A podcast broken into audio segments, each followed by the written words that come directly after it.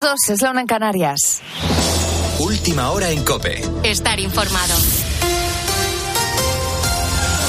Las campeonas del mundo se dan un baño de masas eh, bien merecido en su regreso a España. Juan Andrés Rubert, buenas noches. ¿Qué tal, Bea? Buenas noches, ya lo creo. Miles de personas han estado en las calles de Madrid celebrando el Mundial de Fútbol ganado por la selección española.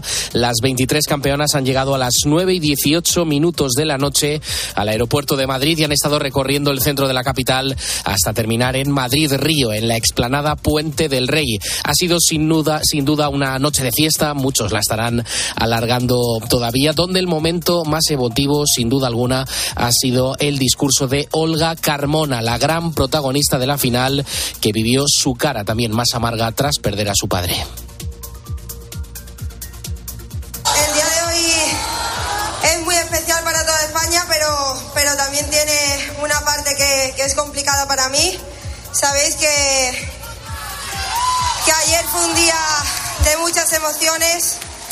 Eh, por momentos fue el mejor día de mi vida y, y bueno, luego se convirtió en el peor. A todo esto, la ministra portavoz del Gobierno en funciones ha estado presente en esa celebración y ha pasado por los micrófonos del partidazo de COPE. Isabel Rodríguez se ha referido al episodio protagonizado por el presidente de la Federación de Fútbol, Luis Rubiales, con la futbolista Jenny Hermoso. ¿Le han convencido las disculpas de Rubiales? creo que tiene que, que, reflexionar, que tiene que hacer una reflexión porque son comportamientos eh, los que pudimos ver en el día de ayer que no se corresponden con el sentir de la mayoría de las españolas. Hay que guardar el decoro también cuando uno representa una institución tan importante como, como esta. Y insisto, yo creo que hoy hay que hablar de ellas, no de él. Dejamos atrás un lunes en el que han acudido los cuatro primeros representantes políticos que participan en la ronda de contactos con el rey Felipe VI. No han ido, te recuerdo, ni Esquerra, ni Junts, ni Bildu, ni el BNG. Así que el monarca no sabrá de primera mano a quién respaldan, si a Pedro Sánchez o a Alberto Núñez Feijóo. ¿Cómo ha ido la primera jornada de rondas? Ignacio Arzuaga, buenas noches. Buenas noches, Juan Andrés. Hoy hemos podido ver reunido con el monarca al presidente de UPN, Javier Esparza, que votará a favor de una investidura del Partido Popular. También a la diputada de Coalición Canaria, Cristina Valido, que apoya a Feijó, pero que ha dejado la puerta abierta a Sánchez siempre y cuando cumpla con ciertas condiciones de la agenda canaria. También Aitor Esteban del PNV se ha, se ha reunido con el rey. Su no a Feijó es tajante y esperan una negociación con Sánchez para poder apoyar su investidura. Y la primera jornada de la ronda de contactos ha terminado con la líder de Sumar, Yolanda Díaz. Dice respetar a que Feijó pueda ser el primer encargado en intentar formar gobierno, pero que va directo al fracaso. Los españoles y las españolas no han votado mal y, por tanto, no se les puede hacer ir a una repetición electoral. Ha votado la diversidad y la pluralidad en nuestro país con la fuerza de ABC. Cope, estar informado. Nos marchamos ahora hasta Tenerife. Las autoridades han informado del último parte de la evolución del incendio forestal.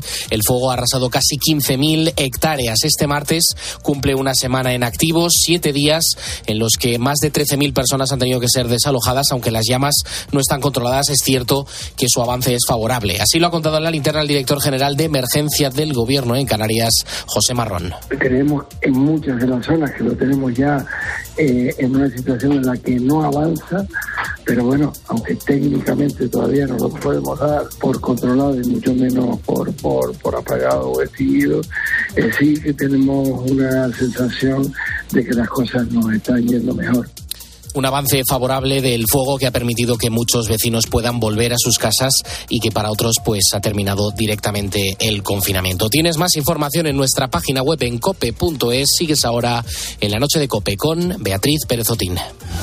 Cope, estar informado.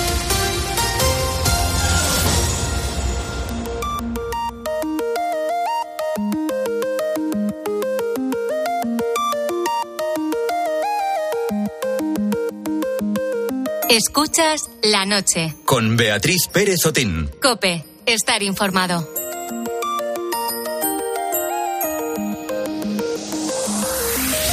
You would not believe your eyes if 10 million fireflies lit up the world as I fell las 2 y 4 minutos de la madrugada, es la 1 y 4 minutos. Si nos escuchas desde las Islas Canarias, bienvenido, bienvenida. Seguimos en directo a tu lado en la noche de Cope para acompañarte y para inspirarte con historias como la que hemos conocido, protagonizada por un joven electricista de Lleida que se llama Albert. Con tan solo 19 años está construyendo un robot capaz de reproducir los movimientos de una persona y de hablar todo esto empezó cuando descubrió por Internet un proyecto de código abierto, es decir, un diseño creado por una persona que lo sube de manera altruista a la red para que cualquiera pueda hacerlo en su casa. Al verlo encontró y a partir de ahí empezó su afición por la electricidad y la robótica. Yo desde pequeño era el típico chico a la clase, se distraía por cualquier cosa. No me interesaba o, y me ponía a hacer inventos con los bolis, cogía motores de juguetes. Ya, ya desde pequeño me acuerdo que hice una, un proyecto así difícil. Y hice una CNC. Una CNC es como una impresora, pero la mía iba con un boli. Podía, me podía dibujar con el boli cualquier foto.png que pusiera en el ordenador. Como escuchas, todo empezó cuando era muy pequeño. Así creó una pequeña impresora con papel y boli y apenas tenía 13 años. Lo mejor es que para Albert cualquier pieza es aprovechable y lo que la gente desecha él lo convierte en parte de sus construcciones. Esta impresora solo fue su primera gran creación. Claro, yo cogía cosas que la gente tiraba a la basura eh, cogía los motores, algún componente eléctrico lo, de, lo desoldaba y desde allí con un soldador que ya me compré desde pequeño y algunas herramientas, mm, mediante tutoriales de YouTube, mm, seguía los pasos y, y, y lo hacía. Y eso fue de las primeras cosas grandes que hice que yo mismo me quedé impresionado. Y luego han venido otros. Ahora bien, su gran proyecto es el que tiene entre manos, ese robot humanoide del que te hablaba.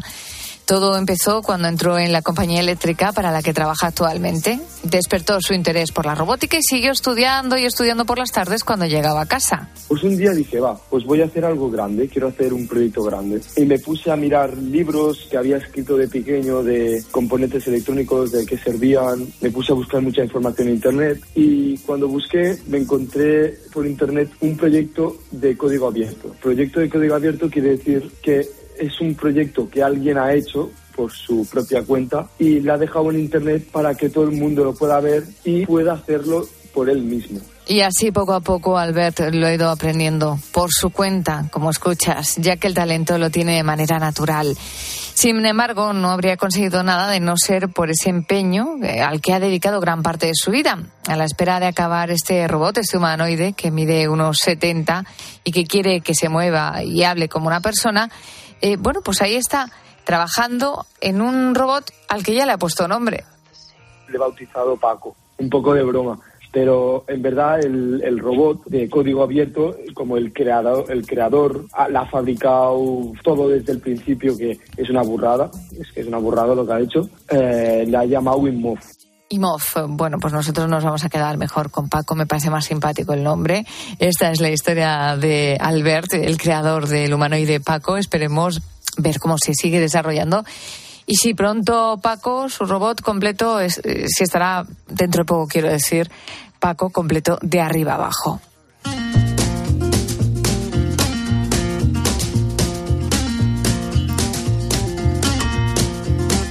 Big goes right through the soul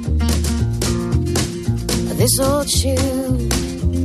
And the water on the ground ain't got no place else it's found. So it's only got one thing left to do. Just creep on in. Creep on in. And once it has begun, it won't stop until it's done. There's silver moon. Came a little too soon. Oh, for me to bear. It shines brightly on my bed and the shadows overhead won't let me sleep as long as it's there. It just creep on in, creep on in, and once it has begun, won't stop until it's done again.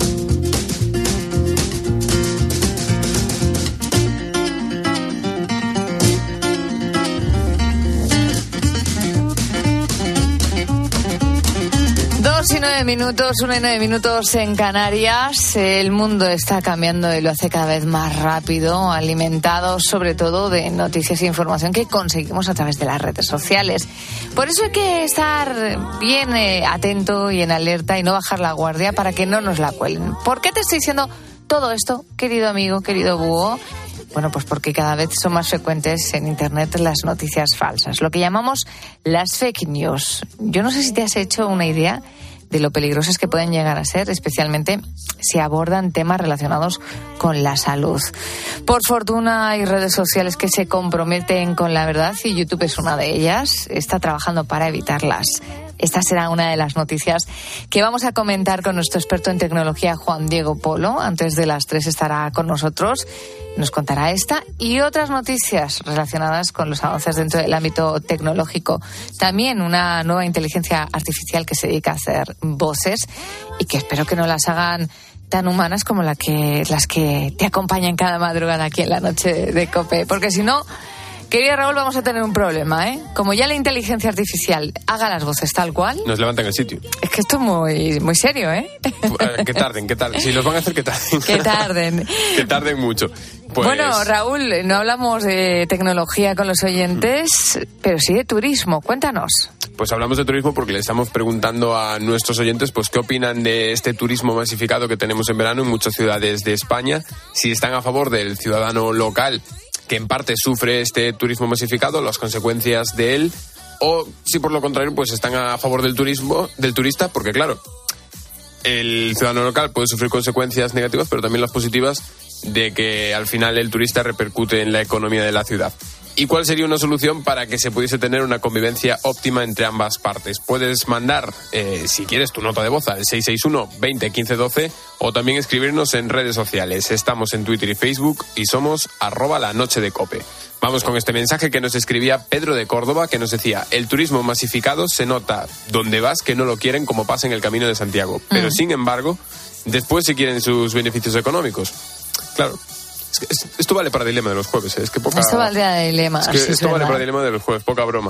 A ver, Y- yo creo que las ciudades turísticas no rechazan el turismo, lo que rechazan es la mala educación. los malos comportamientos de los turistas. Eso es.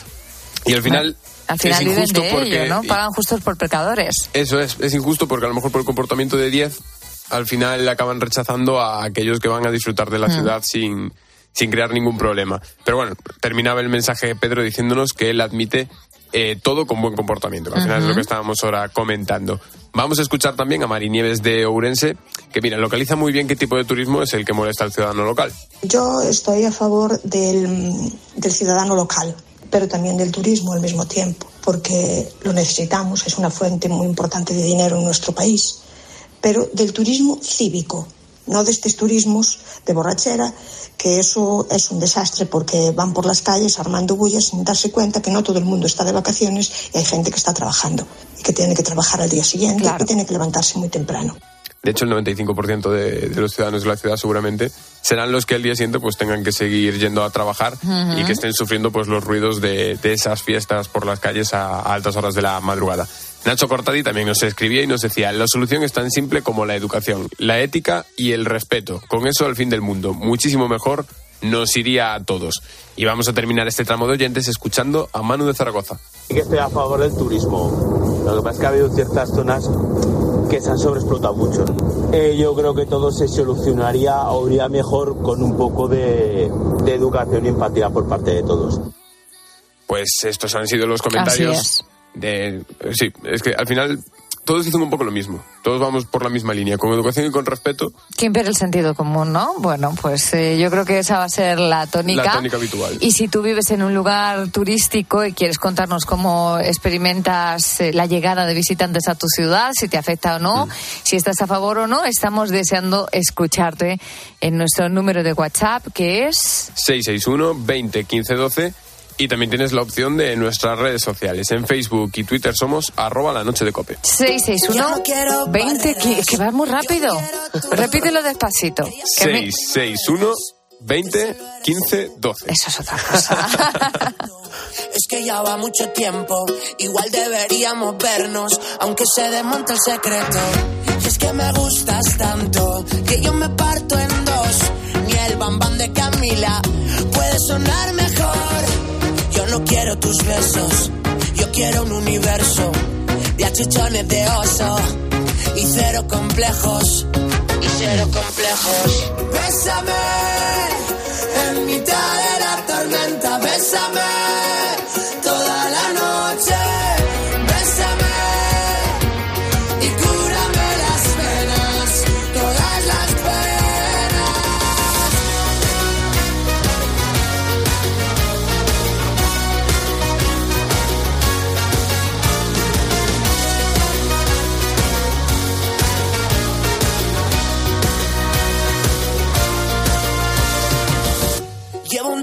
mirando. Seguimos en la noche, querido Búho. Quiero ahora que conozcas esta historia, la historia de una persona muy particular. En tierras alicantinas, en pleno corazón de una de las ciudades con más cultura musical de nuestro país, tenemos a uno de los mayores apasionados de las músicas del mundo. Cuando llegó a la mayoría de edad con apenas 10 dólares en el bolsillo, se lanzó por el mundo con su fiel acompañante, la guitarra.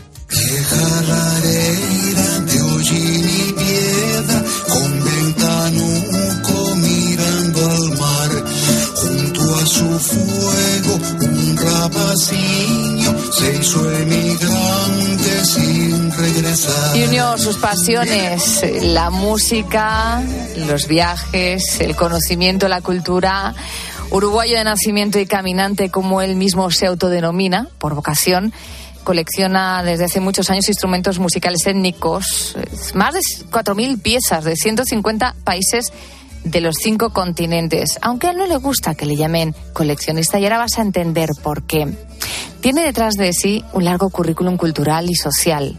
Ha recibido prestigiosos premios como etnomusicólogo y es escritor en Latinoamérica y Europa, habiendo sido propuesto para los premios Príncipe de Asturias.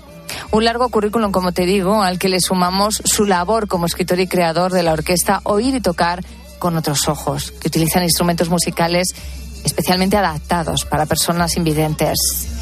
Esta noche nos visita Carlos Blanco Fadol. Bienvenido a la Noche de Cope. Un placer contar contigo. ¿Cómo estás? Igualmente, muchas gracias a ti y a todos los oyentes.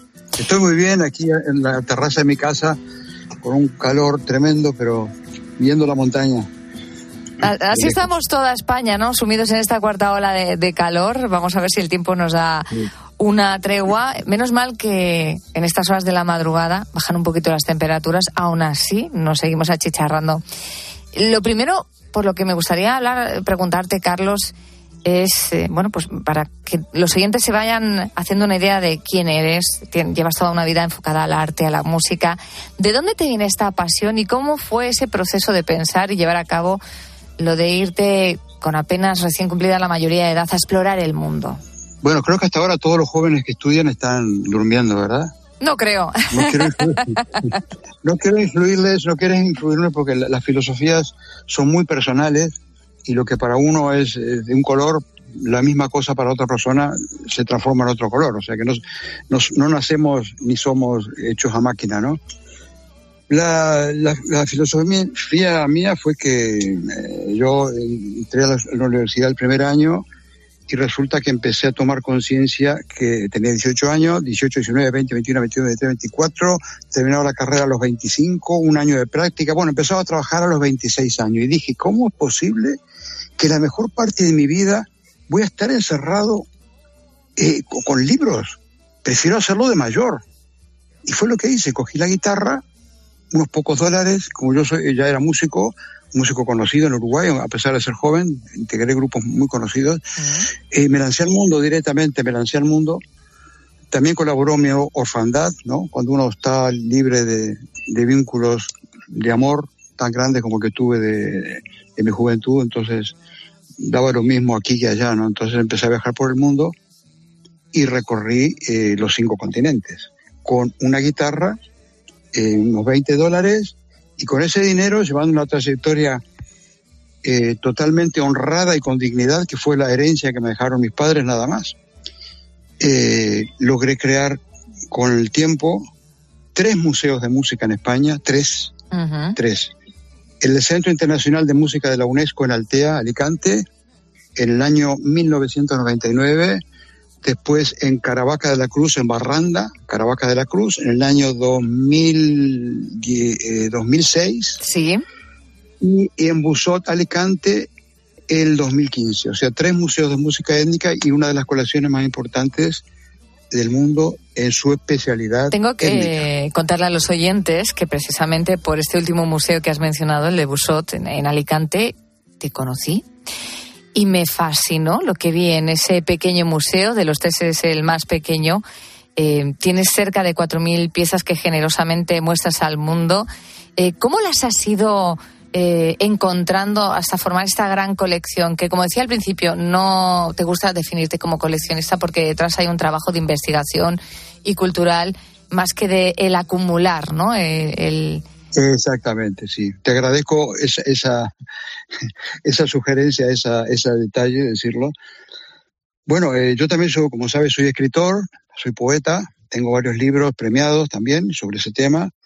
Eh, soy compositor, cantautor, he ganado un festival eh, de música en Piriápolis con un tema mío. Aquí en España eh, integré un grupo muy famoso que se llamaba Los Valdemosa, Los Valdemosa de Mallorca, que esta noche hay una fiesta. Fiesta. A lo mejor le suena, Sí. a lo mejor le suena a la gente que ganaron el Festival de Eurovisión en el año 69 con la cantante Salomé. Yo no estaba, no integraba el grupo en esa época. En fin, he tenido el dúo Mate Amargo, un dúo de música folclórica que tuvo mucho éxito en España también. Eh, o sea que, y además soy inventor.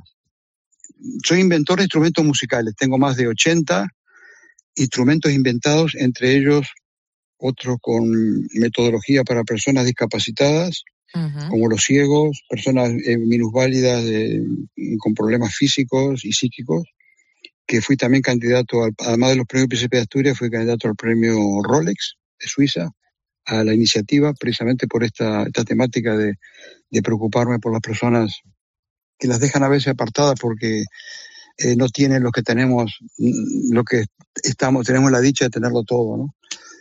Entonces a mí siempre me ha gustado de llenar los agujeros que hay en, en la, en, en el mundo y esa es una de las causas que me he preocupado también por inventar cosas para personas discapacitadas. Pues mira, ahora que lo dices, quiero que escuchen los oyentes este sonido precisamente.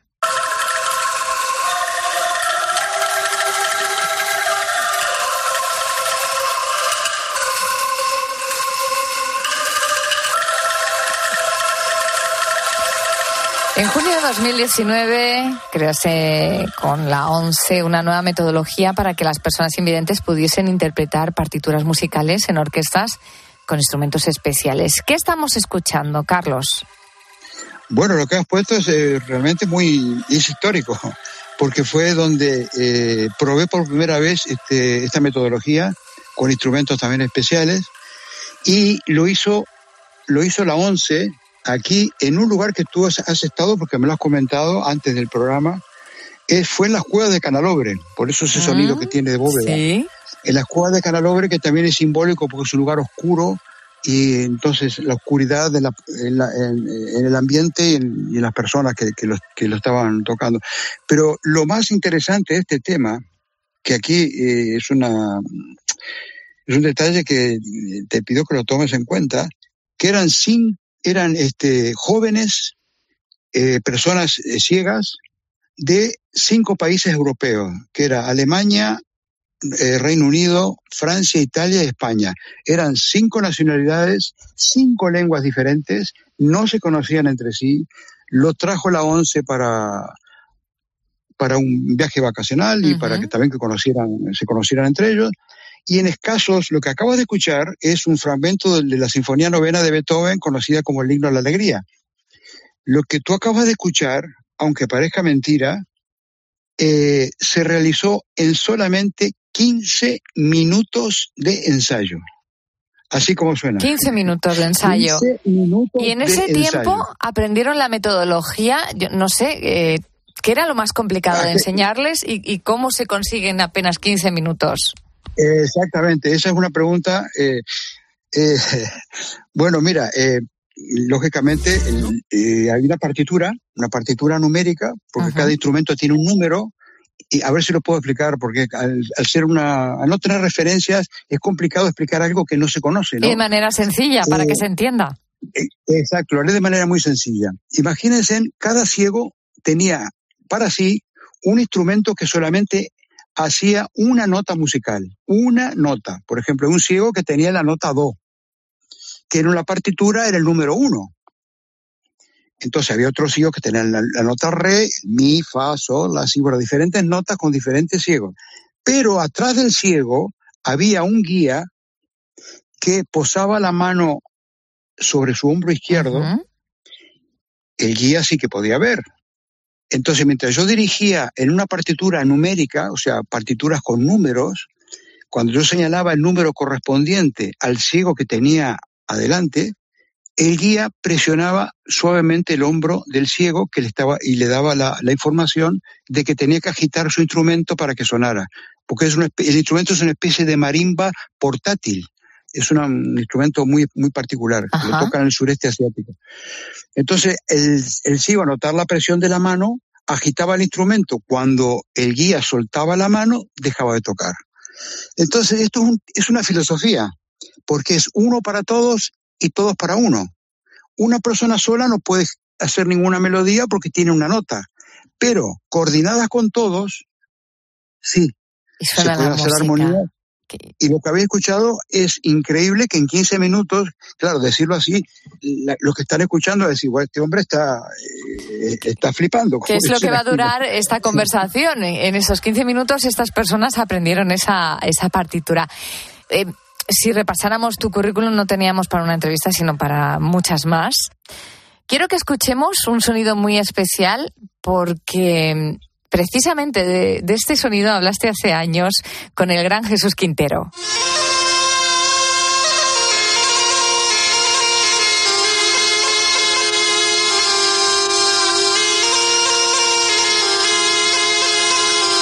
Los que somos ignotos en músicas del mundo, pues no sabemos lo que estamos escuchando. Pero creo que hay una historia muy curiosa detrás de este sonido que hace algunos años se la contabas al gran Jesús Quintero. Cuéntanos, Carlos. Sí, recuerdo esa entrevista, eh, yo le tenía muchísimo cariño y él también a mí, a Jesús Quintero. Es más, estuvo- en el programa estuvo casi media hora, se puede ver en YouTube porque está en YouTube. Eh, ahí estaba tocando eh, un magudi. El magudi, es un instrumento que, sí, es, es un instrumento que toca los encantadores de cobra en la India y yo aprendí ahí a tocarlo como lo tocaban ellos, utilizando la respiración circular. La respiración circular indica que siempre está soplando y respirando a la vez. Es una técnica muy antigua y muy complicada. Entonces, bueno, Jesús estaba apasionado con el programa, inclusive le, le- le dieron una le mandaron una cantidad de felicitaciones por ese programa tan diferente y exótico, porque llevé una cantidad de instrumentos eh, a- a- al plató y, y, bueno, gustó muchísimo, ¿no? Ya te digo, estuve casi media hora con él eh, tocando y hablando, ¿no? Sí, sí. Bueno, tengo un día mucho para contarte con Jesús porque eh, él también estuvo en un programa de radio cuando era el loco de la colina, tenía un programa de radio, hace, te estoy hablando Lo de los años conocemos, 80. sí, por ahí. sí. Ah, sí. Y estuve también dos veces con él, el, el- el loco de la colina. Y, y bueno, tengo, tengo un muy buen recuerdo de Jesús, eh, muy buen recuerdo de Jesús. Un hombre, eh, fue un hombre realmente eh, único, ¿no? Ah, Marcó un- una filosofía de los programas tan especiales que, bueno, ¿para qué le voy a decir si todos lo conocen, me imagino, ¿no? Si te parece, Carlos, vamos a seguir escuchando otros instrumentos, eh, como por ejemplo el barberófono, un instrumento peculiar, desde luego, eh, que me vas a, nos vas a contar en qué consiste. Pero primero, ¿cómo suena?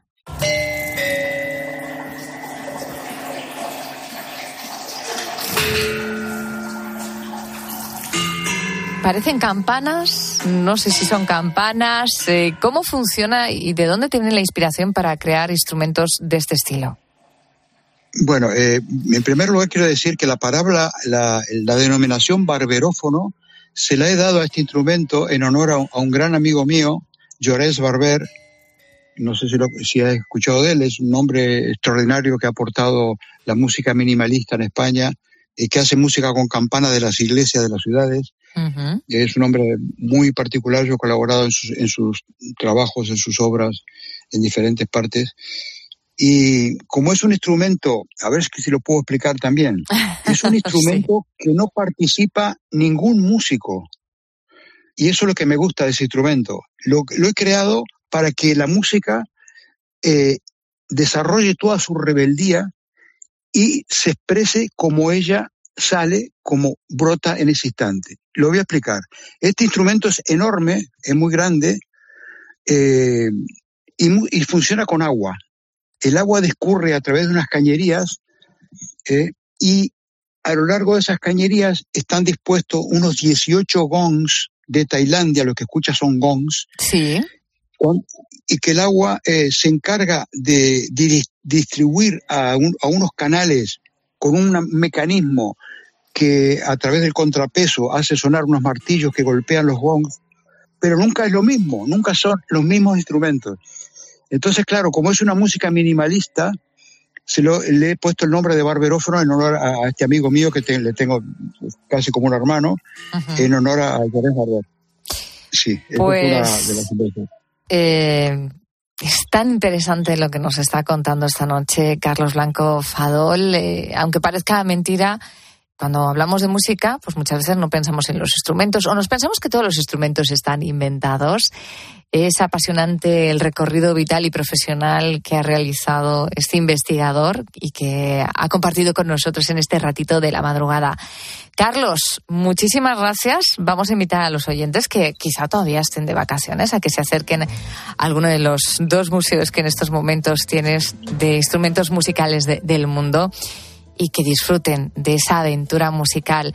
Carlos Blanco Fadol, gracias y buenas noches. Un placer haber hablado contigo, Beatriz. Igualmente.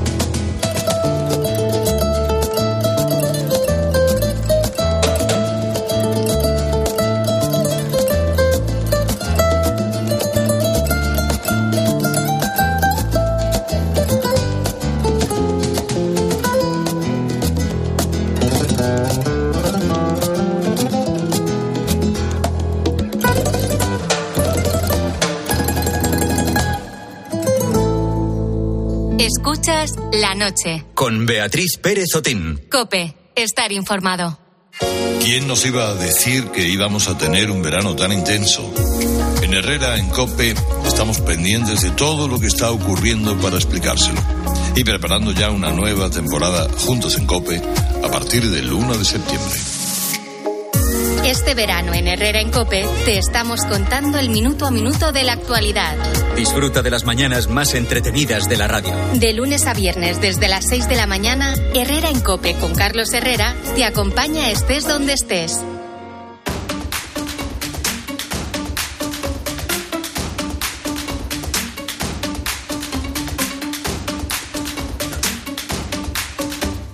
Tengo que aprender a conformarme con lo que la vida me da. Dos manos y una voz para cantarte y un corazón para poder amar. Tengo que dejar de ser cobarde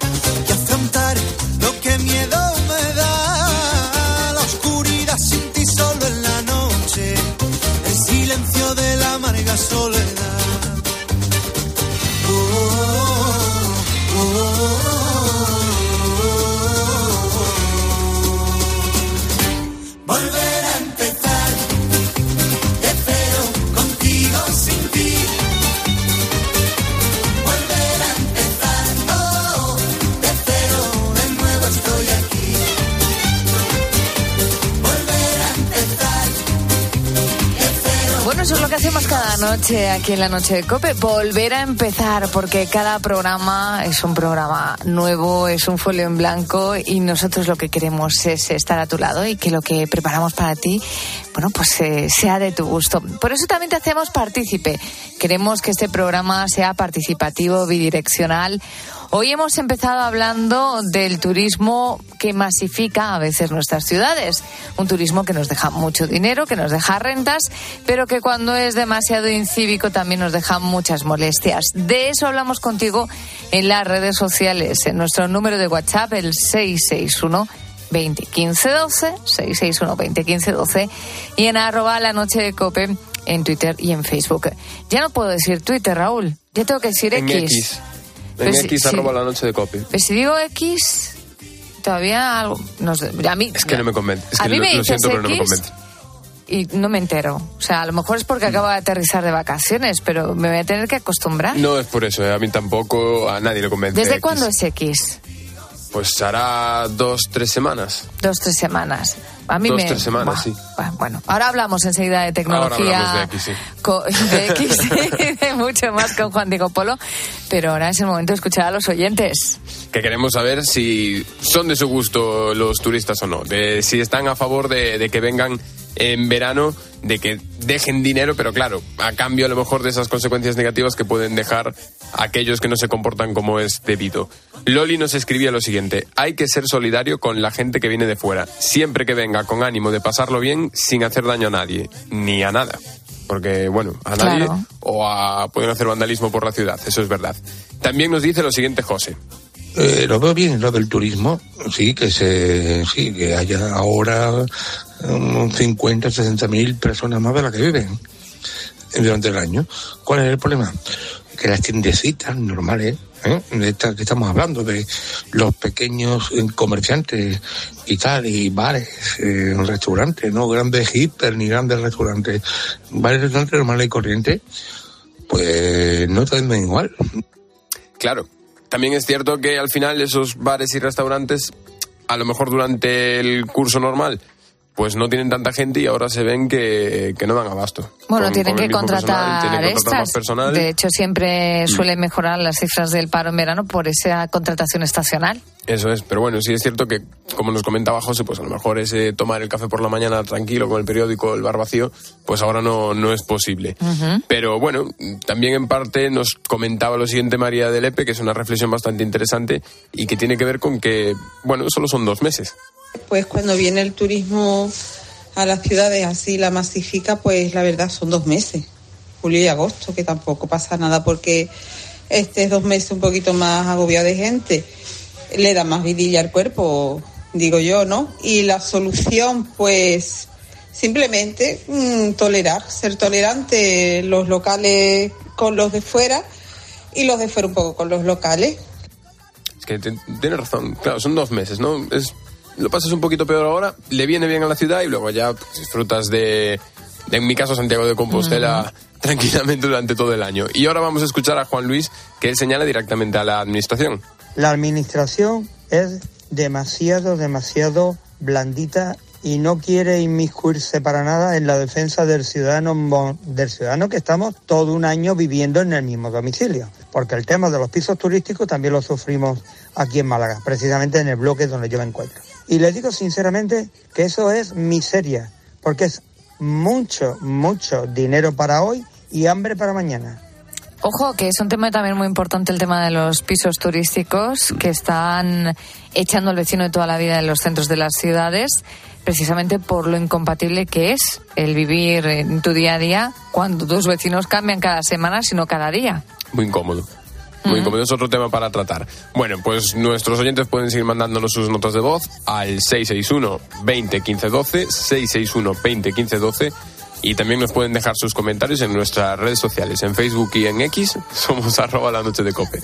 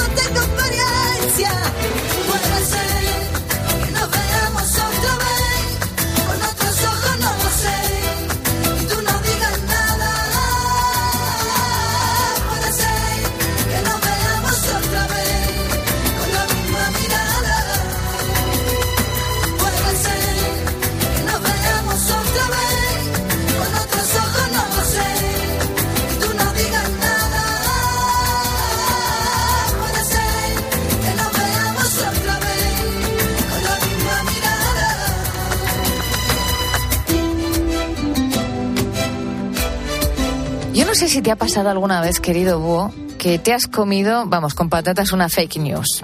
Ya sabes de lo que hablo, ¿no? De esas noticias, esos vídeos que de alguna manera buscan engañarnos con una información interesada y que alguna vez acabamos creyéndola, o porque nos la cuenta un familiar o porque la vemos en redes sociales. Pues bien, hablando de fake news, YouTube ha dado un paso al frente y ha decidido poner límite. ¿Cómo? Pues se ha comprometido a aplicar un cambio importante en la plataforma para erradicar el contenido que ofrezca esta información errónea.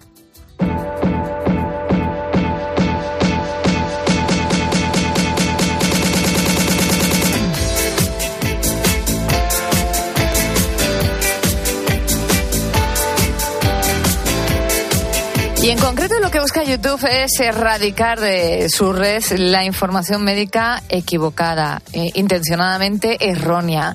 Para hablar de esa noticia y otras relacionadas con la tecnología, contamos, cómo no, con nuestro tecnobúho, con nuestro experto Juan Diego Polo, experto en tecnología y director del portal de noticias Watch New. Juan Diego, buenas noches. Hola, buenas noches, Beatriz, ¿qué tal? Bueno, a ver, eh, con este nuevo dictamen YouTube lo- ha mencionado que va a eliminar ya de, primeras el contenido erróneo, ineficaz o dañino que comparta eh, pues noticias relacionadas con tratamientos para el cáncer. Aunque parece que habrá alguna excepción, cuéntanos qué tipo de contenido sobre el cáncer nos vamos a poder encontrar a partir de ahora en YouTube. Pues sí ha comunicado que elim- eliminará todos tratamientos de mezcla del zumo de limón con piel de melocotón y que hay cosas homeopáticas y demás que hay mucha gente que se lo estaba creyendo, pero permitirá contenido que tenga un propósito educativo, documental, científico o artístico. Es decir, no eliminará todo, sino que tendrá en cuenta si alguien realmente no tiene la intención de generar daño y sí, pues documental, de, de comentar, pues, por ejemplo, un vídeo cinco cosas que no funcionan contra el cáncer, aunque te lo estén diciendo, o el mundo de las fake news, el cáncer en YouTube. Ese tipo de vídeo es informativo, pero eliminará cosas como lo que nos estamos encontrando en, los últimos años, que realmente ya roza lo ridículo. ¿Y cómo lo va a hacer? Eh, ¿Ha creado un sistema para detectarlo? Eh, no sé, eh, ¿de qué manera se va a avisar cada vídeo que se publique? Usará una combinación tanto de sistemas automatizados como de revisión humana. Los sistemas eh, funcionan de una forma relativamente sencilla. Es decir, si un youtuber ha publicado durante dos años vídeos de aliens y vídeos de piedras que hablan y de repente publica uno sobre el cáncer, el sistema automático va a sospechar, lógicamente, y seguramente lo va a bloquear y se lo va a enviar a una persona humana para que revise si efectivamente eso es cierto o no.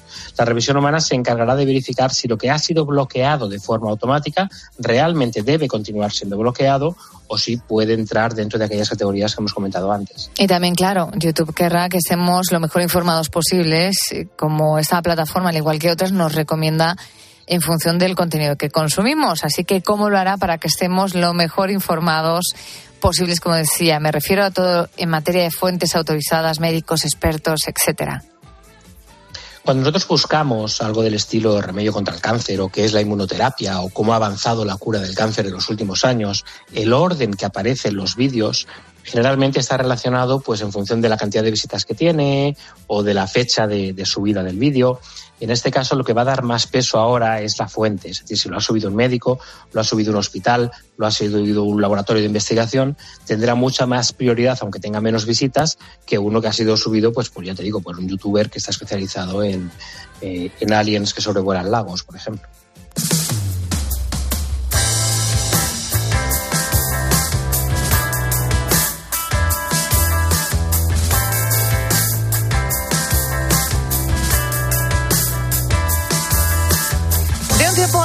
Parte, te hemos contado en Tirios y, Troyanos todas las novedades que hay sobre inteligencia artificial. Y es que cada semana siempre hay algo nuevo que merece ser, la, eh, merece ser contado ¿no? y conocido.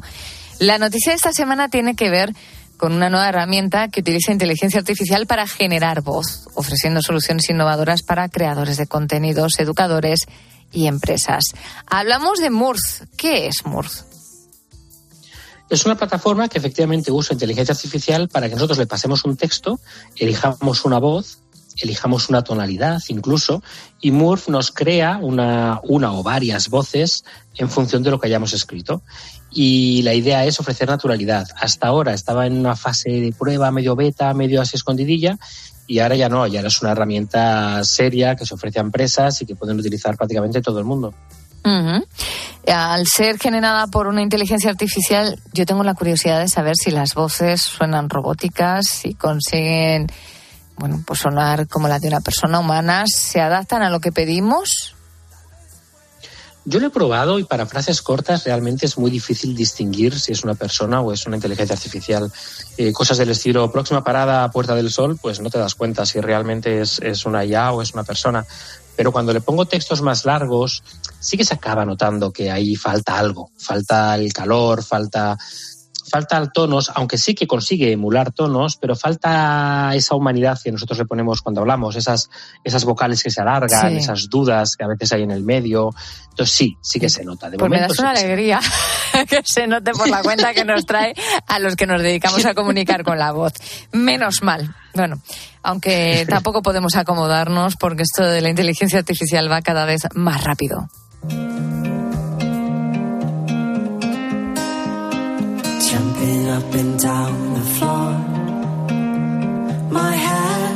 Si eres de las personas, querido Búho, que tiene o que tenía Facebook, seguro que sabrás que allí había un apartadito de juegos. Por ejemplo, al Candy Crush, estoy convencida de que incluso alguna vez has, has dado un uso, has jugado con ello. Pues ahora el tan esperado servicio de transmisión de juegos en la nube de Netflix está comenzando a dar ya sus primeros pasitos. Cuéntanos, ¿qué te parece este servicio? Es una plataforma muy original porque hasta ahora Netflix tenía una sección de juegos que Sí. nos permitía instalar esos juegos al móvil y si eras suscriptor de Netflix podías jugar a ese juego de forma gratuita. Ahora lo que han hecho es implantar una plataforma que no depende del almacenamiento de tu móvil. Es una plataforma online. De forma que podemos utilizarlo tanto en el móvil como en la televisión, como en un ordenador, en cualquier lugar sin necesidad de que tengamos un sistema de almacenamiento y podríamos utilizar incluso el móvil como si fuese un mando a distancia. Entonces es, es como quieren transformar a Netflix en una especie de consola de videojuegos. Ya han dado los primeros pasos y bueno, vamos a ver lo que el futuro nos espera. ¿Y con qué dispositivos puede ser compatible? De momento es complementario para Android, para iOS y también para televisores que tengan el sistema de Android instalado, televisores Android, que, so- que no necesitarán ninguna aplicación adicional, ya que la aplicación oficial de Netflix Ah. Es la propia que sirve como controlador del juego. Con lo cual, en todas las plataformas donde Netflix esté instalado, podrá utilizarse también como plataforma de juegos. Y una pregunta, eh, sé que de momento está disponible solo en Canadá y en el Reino Unido, siempre son un poco los que van por delante, ¿no? Los que hacen las pruebas. Eh, ¿Está previsto que llegue a nuestro país, por ejemplo, que podamos disfrutarlo aquí en España? Sí, ellos han dicho que tienen pensado llevarlo a todo el mundo. Lo que pasa es que, bueno, de momento solamente hay dos juegos disponibles. Quieren ver si efectivamente la gente lo va a usar o no. porque no estamos acostumbrados a abrir Netflix y ponernos a jugar, estamos acostumbrados a otro tipo de cosas. Entonces tienen que romper ahí una frontera que va a ser difícil de romper. Pero dependiendo de cómo vaya este periodo de pruebas, tanto en Canadá como en el Reino Unido, seguramente, si va bien, en muy pocas semanas llegaría aquí.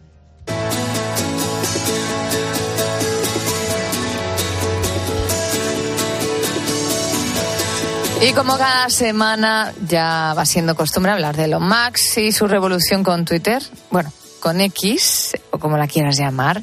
Yo me quedo de momento con Twitter hasta que me acostumbre a llamarla X. El caso es que Twitter está cambiando en muchos aspectos, desde grandes detalles como la monetización, porque sí, como lo oyes, ahora puedes cobrar por tuitear, hasta pequeños detalles como la forma en que muestra los tweets en el perfil. Yo, Juan Diego, esta semana de repente vi una X en, las aplicaciones de mi móvil y dije, ¿y esto de la X qué es? Claro, eh, es que he desconectado muy bien, ¿eh? como podrás comprobar. y de repente pincho y era Twitter. Bueno, el caso es que Max sigue dándonos juego, sigue cambiando. ¿Cómo se organizan los pods ahora en en el perfil de los usuarios de esta red social? ¿En qué ha cambiado eh, o, o en qué va a cambiar? ¿Cómo lo vamos a notar? De momento, hasta ahora, los tweets se organizaban, bueno, los posts que ahora no se llaman tweets, desde que es una X ahora se llaman posts. Vale. Pues los posts se ordenaban, eran por orden cronológico. Pues, eh, es decir, los últimos aparecían arriba del todo y si querías seguir leyendo, pues vas bajando con el ratón y ya está. Ahora no, ahora se va a organizar según su popularidad. Es decir, puede ser que entremos en el perfil de un usuario y veamos en primer lugar una publicación de hace un año, simplemente porque fue muy popular. Ah, Claro, eso hasta ahora se hacía fijando el tweet en la parte de arriba y ya está, por parte del usuario. Pero ahora se va a hacer de forma automática. Elon Musk va a decidir, o Twitter va a decidir, cuál es el orden de tus publicaciones en función de popularidad. Bueno, pues eh, es interesante, ¿no? También este cambio de perspectiva. Da la sensación que entonces la funcionalidad de fijar los tweets en el perfil ya ha perdido entonces ya esa esencia que tenía antes. Y además lo lógico, si entramos en un perfil y vemos eh, posts de hace años, es que pensemos que está abandonada. Yo no sé si va a dar pie a confusiones. ¿Qué es lo que busca Elon Musk con este cambio?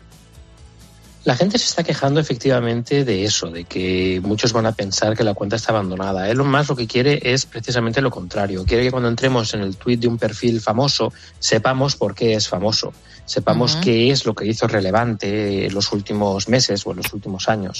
Y ya no solamente famosos, sino en empresas, qué es lo que esta, lo que esta empresa hizo.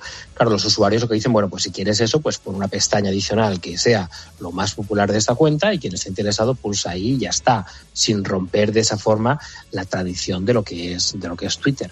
Pero como Elon Musk no quiere ni oír hablar de Twitter, ahora es todo X, pues tendremos que seguir sus pasos. You said you hated the ocean, but you're surfing now. I said I love you for life, but I just sold our house.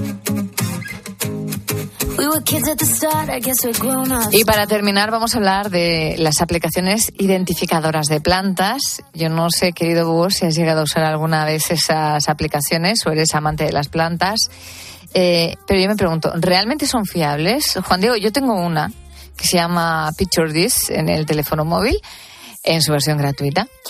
Y, la uso, pero claro, no sé si me puedo fiar de aplicaciones de este tipo. Cuéntanos, ¿son precisas, no? A mí me han ayudado a identificar, por ejemplo, flores, plantas, me hacen recomendaciones sobre cada cuánto regarlas, si son de luz o de sombras, si, si son dañinas para los animales domésticos. ¿Qué nos puedes contar? Yo también uso, yo últimamente uso mucho Google Lens y siempre también he hecho lo mismo que tú, me he fiado del resultado, pero en abril salió un estudio y los resultados han salido ahora y que dicen que la tasa de predicción es, es solamente de un 4%. Oh. Claro, eso me asustó, porque Claro. un 4%, vamos a esperar un momento, entonces he estado matando plantas yo sin saberlo, pero, pero realmente... Ahora lo entiendo todo, eh, ¿no? empiezas- ahora, lo, ahora lo entiendo, no, la culpa no era mía. Pero realmente cuando lees un poquito más el, el estudio, te das cuenta de que la mayoría de la gente pues hace fotos a las plantas eh, borrosas o con mm, muy oscuro, con fondos complicados que se acaban mezclando con la, con la planta propiamente dicha. No siempre el error es de la aplicación, el error es también es de cómo tomamos la foto. Por eso cuando hacemos la foto tenemos que verificar si en los resultados, si en las fotos de la planta es esta, efectivamente comparamos que la planta sea esa y añadimos un poquito de investigación por nuestra parte para hacer ver en internet fotos de esa supuesta, de ese supuesto resultado, para que tengamos la seguridad completa de que, de que es la que tenemos en casa, ¿no? Bueno, pues con esta noticia y esta marcha que nos deja también Camila Cabello de fondo, vamos a despedirnos esta semana de nuestro queridísimo Juan Diego Polo, experto en tecnología y editor del portal de noticias What's New. Puedes volver a escuchar esta sección en nuestra web en cope.es buscando la noche de cope y por supuesto si algo se te quedó en el tintero, consultar su web What's New. Gracias Juan Diego, nos encontramos en siete días. Ahí estaré. Buenas noches.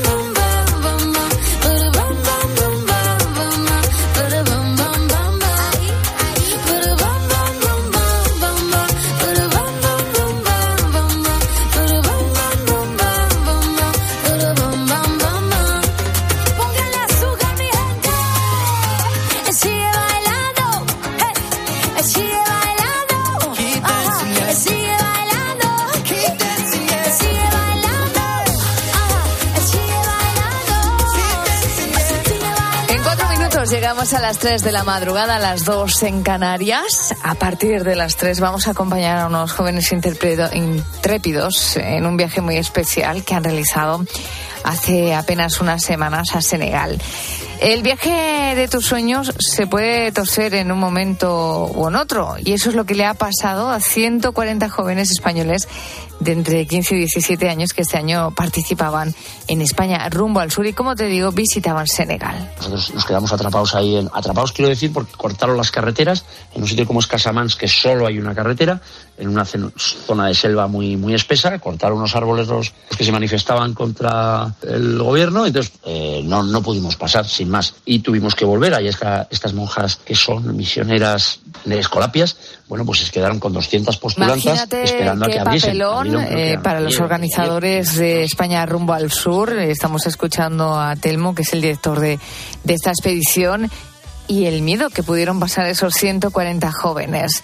Con esta experiencia trataban de ir a la esencia de África y huir de las comodidades de Occidente, pero finalmente, debido a las revueltas internas de Senegal, tuvieron que adelantar su vuelta. Enseguida te vamos a contar en la noche de Cope cómo terminó esta aventura. Y hablando de viajes, querido búho, querida, en este caso mucho más tranquilo, quizá tú ahora mismo estés escuchándonos desde la playa de vacaciones. Si es así, o si tienes previsto y próximamente, te invito a que te quedes con nosotros porque le hemos pedido a Begoña Pérez, nuestra ordenatriz, que nos ayude a evitar la incómoda consecuencia de la arena una vez que volvemos de la playa. Cómo se nos ponen los bañadores, cómo dejamos el coche, cómo quitar la arena de las toallas. De todo esto y mucho más hablaremos y trataremos con la ordenatriz.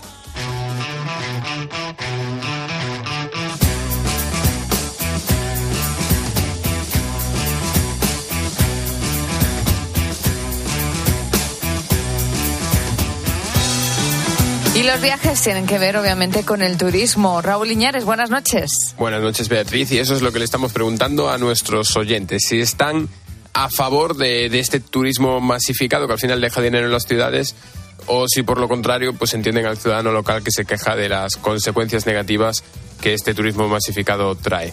Puedes mandar tu nota de voz al 661 20 15 12 y también dejarnos tu mensaje en redes sociales, en Twitter y Facebook, donde somos arroba la noche de cope. Vamos a escuchar a nuestro búho Ángel. Siempre estaré a favor del ciudadano local. Algunas medidas que implementaría, pues, por ejemplo, eh, prohibir el acceso a algunas zonas, que vaya mucha más ganancia a, las localidades, a los, a los territorios que se visitan, implicar más a los turistas que vienen para que sean responsables de sus actividades y de sus actos, una mayor educación y si hay que prohibir algo, pues, pues que se prohíba. pues un buen abanico de, de Soluciones. de soluciones nos ha dejado nuestro búho Ángel. Puedes, si quieres, mandarnos tú las tuyas y lo puedes hacer a nuestro número de teléfono 661 20 15 12 o también en nuestras redes sociales. Estamos en Twitter y Facebook y somos arroba la noche de copia. Testigos de la Fe. La vivencia de los cristianos en COPE. María Dolores Mejina, presidenta de la OAC. Muy bien, la verdad es que ha sido muy bonita porque ha sido la mañana pues de la presentación, ¿no? De saludarnos todos, de sentirnos aquí pues invocados también por el Espíritu para, para que nos diga, para que dialoguemos, para que vayamos construyendo juntos qué es lo que tenemos que hacer a partir de ahora, ¿no? Para seguir evangelizando el mundo obrero y del trabajo. Sí, sí, han llegado muchos mensajes y además han sido muchas las personas que nos han acompañado.